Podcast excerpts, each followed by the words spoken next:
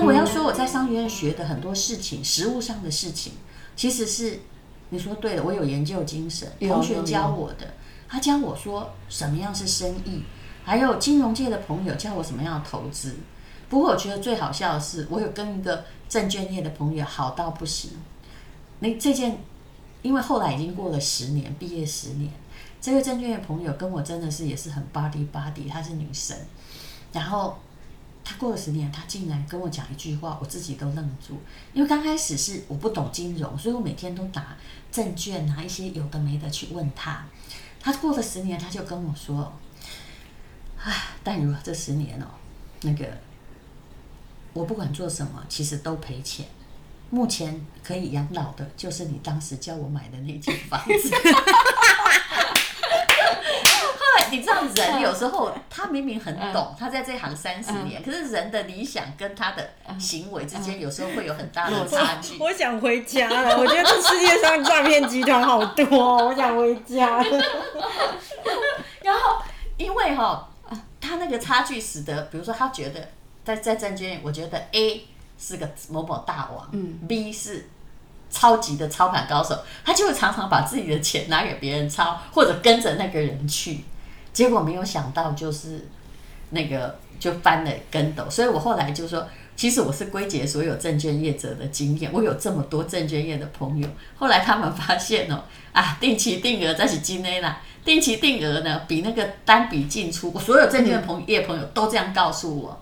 就你就是狠狠慢慢存，笨笨存啊！你买分散的股票，比如说 ETF，它是五十只或者三十只哈，反正人家帮你选过，有一定的标准，比哈你专门去杀一只股来的好。最近呢，有人就一直在讲什么台积电，那是因为它已经涨到四百多块，然后就会有人问我说：“那你宁愿把 ETF 不买台积电？”我说：“你要了解事物的本质。其实我一直强调的是第一性原理，事物的本质。”一堆是不是比一只安全？而且你要看台积电的本质，它现在做的很好，薪水加两成，我知道。但现在做的很好的时候，有有没有保证它三年后做的很好？如果你的投资这么单一，不可能。不一看，对，不一定。那 Nokia 你排成第一名，第二年就破，第三年破产的啊。嗯。那现在为什么台积电很好？那就是因为。它现在有站到一个独占鳌头的地方，可是我问你，这是谁的 support？台积电是中华民国政府的 support？不是啊，美国政府。嗯，好，那么这个技术最原始来自哪里？美国。对，好，这个单我要留给你讲，是因为我不想得罪那些哦，一切都是台湾好的人哈。台湾的确很好，但是也不是什么都是世界科技第一名。那你觉得韩国没有芯片？有。大陆现在没有芯片，对，做不好。那中间还有一些骗局，好，已经变成了笑柄。可是我问你，这么多人，那么多人才，会永远没有做好的吗？我跟你讲，不会，因为连我中欧同学就有一个是买芯片，他是北大的，你知道，这个乡下小孩啊，土土的，本来想说，哇，我们班只有一个北大的，就是这个家伙，他已经把他第一个初级芯片公司卖了几亿人民币掉。有几天，有几次我都在陪他喝酒。为什么？他年纪比我轻很多，他很无聊。他拿了一堆钱，然后被用敬业条款限制，有两年不能开自己的公司。他最近解禁了，又打算开始写他的芯片的城市。就是说，其实一个国家假设它有新发展，它不会没有一天取代你，你永远要有这个认知。所以我就说，过气也是应该的嘛。所以当你认知说，任何一个公司都不会在。这个独占鳌头的时候，那么你买一篮总是把买一个安全。其实这道理很容易懂，可是我跟你讲，证券业的人很想要或者理专，其实后来都没有钱。他们很想要证明我比一般消费者来的聪明。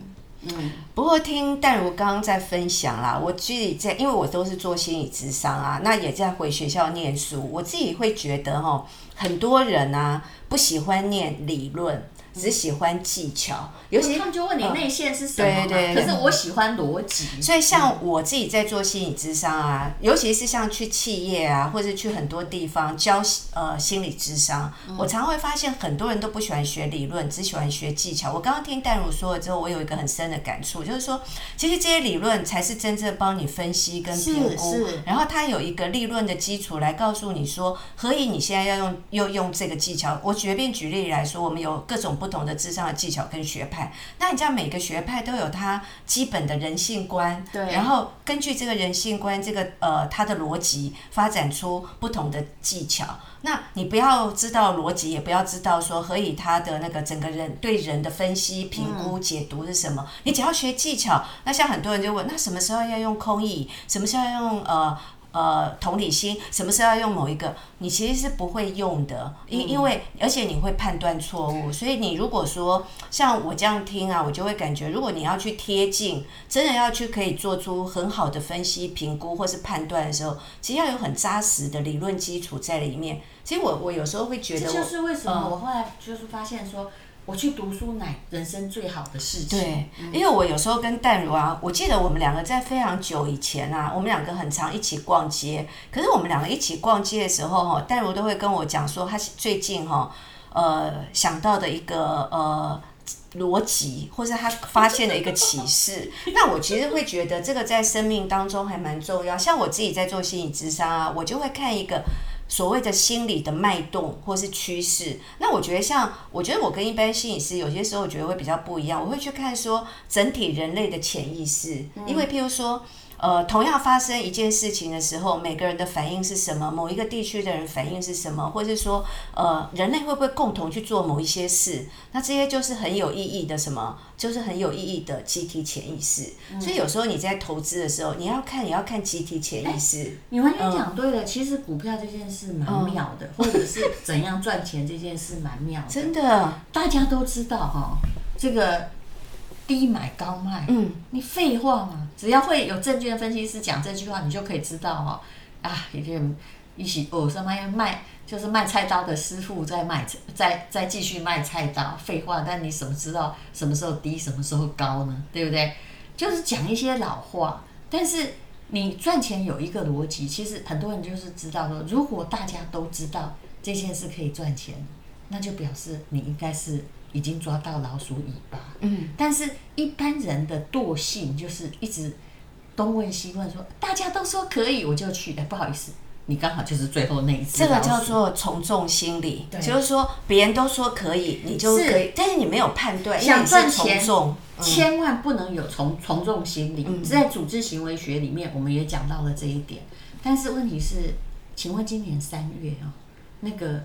特斯特斯拉那个股票，美股好了，我们不要举台湾的，要七折几扣了，你敢买吗？现在四百多块美金，也就是说，人的心理就是从众。嗯，当大家都散的时候，你就没有往前；可是当大家都在往上推的时候，哇，你就你去里面抬轿，要打破，真的，你真的想要赚钱，你要打破你的心理盲从点。嗯，其实刚刚淡如讲到的啦，如果从心理的角度来看啊，你会发现很多人在买股票的时候哈，都会有一个共同的心理，就是说大家在买，我也跟着买。可是当运气嘛，对，可是当我被套牢的时候，你会发现他不愿意卖。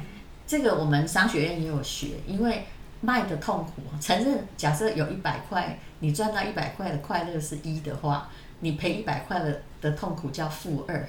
就是你你你的损失比较痛，所以你会告诉他说：“哦，我没卖就是没赔钱。”只要你会讲出这句话，我都觉得这个问题不是你不会赚钱，而是你脑袋不清。呃，他没有办法去克服心理的障碍，所以他心理的障碍就在于说：我只要当当我抱着这个卖掉很痛苦，我要损失很痛苦，那我宁可抱着它，我。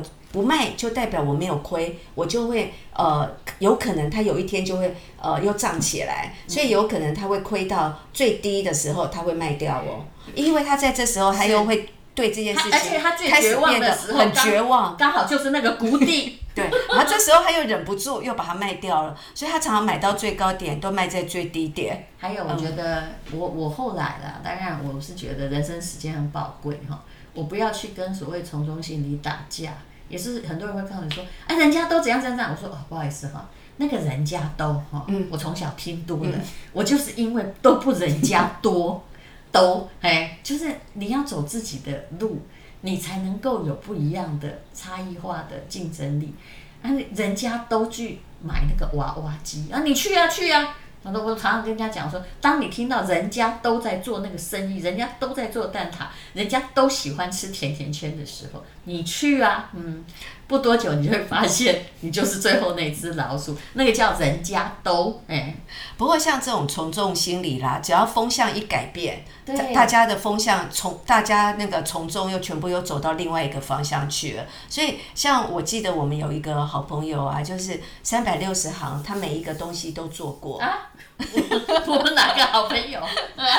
我们我们就不要说是谁，但是就是说，大家都说卖衣服很好赚，他就去开服装店；大家都说卖蛋挞很好赚，他就去卖蛋挞店；大家都说什么，他就去做什么，然后最后全部都倒店那样子。所以有时候我真的觉得从众心理是蛮危险的。而且当他有从众心理，现在今天大家学的就是从众心理。当他有从众心理的时候，你想劝他，他劝不行，劝不行，因为他觉得被金光党什么，因为他大家觉得说大家都，因为从众心理有一个很重要，说大家都这样做，应该不会错。哎，大米菜篮族为什么赚不到钱？大大米最最喜欢的排行榜就是一种从众心理，就是说大家都买这本书，应该有意义吧？我也来买看。大家都看过，你都没看过，那从众心理。所以其实有非常多，我们也需要靠从众心理啊，因为都没有我们也不行，有没有？我们还是。是需要大家都说，哎，这本书好像还不错，我们来看一下哈。可是你，可是当你哈，如果，比如说你身为一个创作者，当你。我们比如说，我们书名可以选一个容易讨好、容易记的。可是，当你所有东西你都写说啊，我这句话大家都可以接受，百分之八十的人都可以接受，那不好意思，人家怎么看你的啊？因为你没有特色了。对对，所以像很多人都告诉我说，哎，最近心理师出书好像很好卖哦，大家都觉得这样，我那时候就最好不要出好了，等到大家都说心理师出书不好卖，再来好好的写自己真正想写的啦，不要因为大家都怎样，我们就去做跟大家。大家怎样的一样的事？你有没有发现？嗯，但我在 podcast 里面做人生实用商学院，其实是真的在教学理。那为什么？其实我之前哈，当然我是误打误撞哈，就是王大米有一天不知道为了报答我帮他弄一集，他叫我开，我就乱七八糟的随便乱开。没有，我只是在找下一只白老鼠。对，反正然后可是呢，我后来呃发现就是说我不要去看别人在讲什么是对的。因为我不太喜欢采取大家都我来教课怎么样？就是我开免费课程，我希望我讲的东西对你的人生有帮助，而不是你听我拉勒一下，拉勒我最会了，我真的是拉勒十足，好不好？但是对我没有帮助，然后对你也没有帮助，我觉得那样的节目。我并不值得一做再做，当然我为我以前做过很多八卦节目，为了赚那个比较多的终点费，我其实是有一点忏悔哦。那其实人生最重要的是，你听到一席话，里面就是一句也好，有五趴的含金量，那你可以去思考你的人生，然后你思考你的人生，请你不要做一个人家都这样的人，而是一个。你尊重自己的声音，做一个完全不一样的人。欢迎收听人生使用商学院谢谢翠芬谢谢各位。